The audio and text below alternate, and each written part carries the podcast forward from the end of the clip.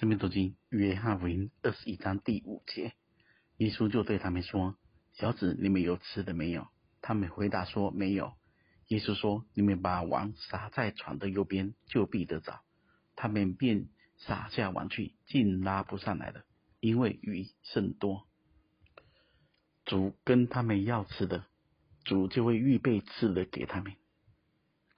主跟撒玛利亚妇人要水。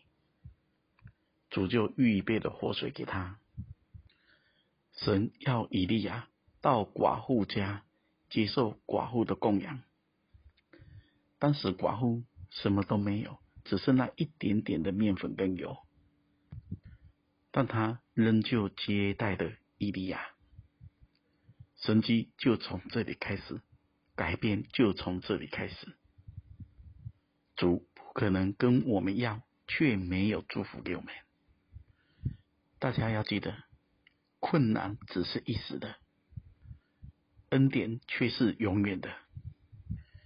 没有也是一时的，供应也是永远的。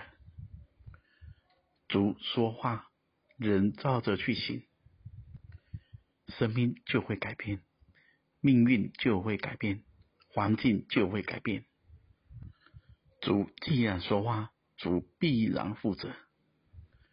剩下的就是我们对主的认识，信而顺服。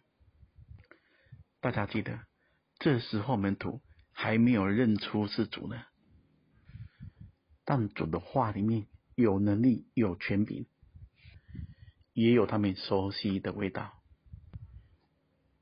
第六节，耶稣说：“你们把网撒在船的右边，就必得着。”他们竟然没有一个人有疑问。他们已经累了一个晚上，他们当中有许多就是渔夫，而鱼就在船的右边，这真是不可思议。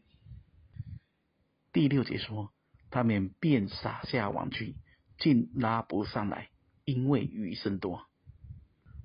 我跟大家说，鱼本来有没有在右边，我也不知道。不过，我想门徒们应该知道，如果右边有鱼，他们早就撒网了。这些鱼在什么时候出现的呢？是在主说话的时候出现的。你们把网撒在船的右边，就必得着。当这一句话说出时，万物万有都需要为神的儿子效力。鱼就会刹那之间从四面八方集中到右边来，等着门徒们下网，就像是彼得将来一次杀完，三千人信主，五千人信主，要杀网捕鱼吗？生命中要有所长进，事工中要有所扩张，只有一个根据。按着主所说的下网撒鱼吧，竟拉不上来。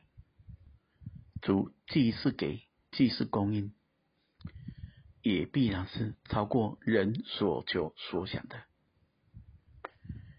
愿意主的话都成为我们生命中的准则跟引导，愿神赐福大家。